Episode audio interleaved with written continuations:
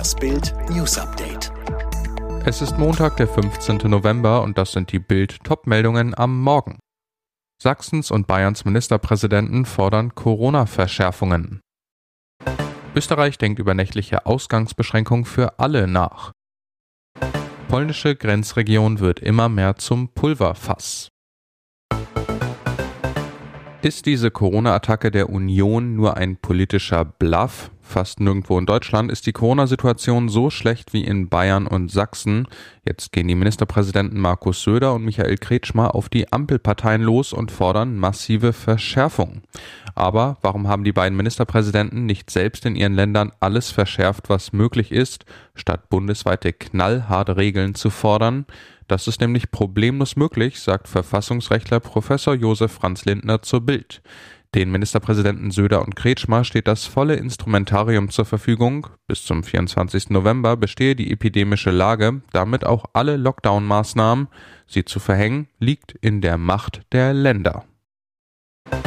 Nach dem Lockdown für ungeimpfte denkt die österreichische Bundesregierung auch an nächtliche Ausgangsbeschränkungen für alle Bürger, auch für geimpfte.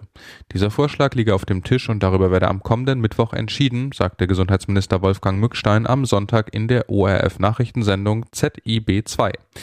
Wir sitzen alle im gleichen Boot, sagte Mückstein. Wenn ein allgemeiner Lockdown verhindert werden solle, sei eine Verringerung der Kontakte zwischen den Menschen zwingend erforderlich, so der Minister weiter.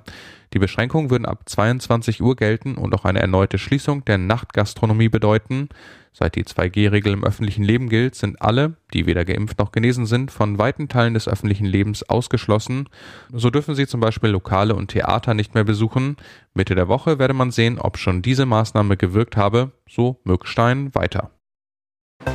Was haben Kreml-Chef Wladimir Putin und Belarus-Diktator Alexander Lukaschenko vor? Lukaschenko ließ am Wochenende weitere Soldaten an der Grenze zu Polen aufmarschieren. Auf polnischer Seite stehen inzwischen rund 20.000 Soldaten und weitere Einheiten von Grenzschutz und Polizei entlang des 400 Kilometer langen Grenzzauns.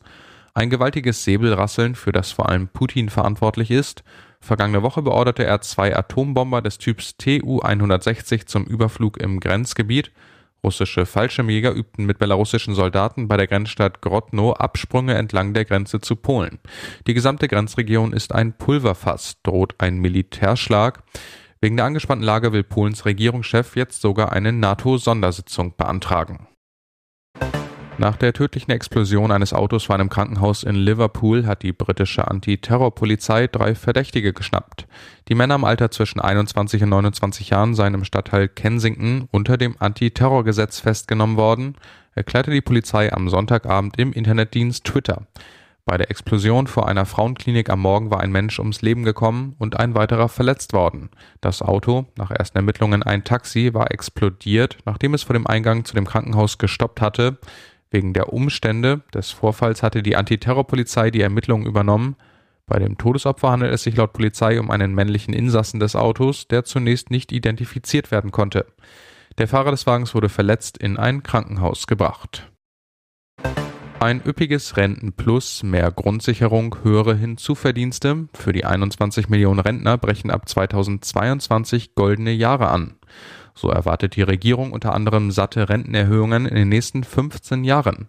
Das geht nach Bildinformation aus dem noch unveröffentlichten Rentenbericht hervor. Bis 2037 könnten die Renten demnach um mehr als ein Drittel steigen. Die Bezüge des sogenannten Eckrentners, der 45 Jahre lang Durchschnittslohn kassiert hat, sollen von derzeit 1538,55 Euro brutto pro Monat auf 2111 Euro steigen.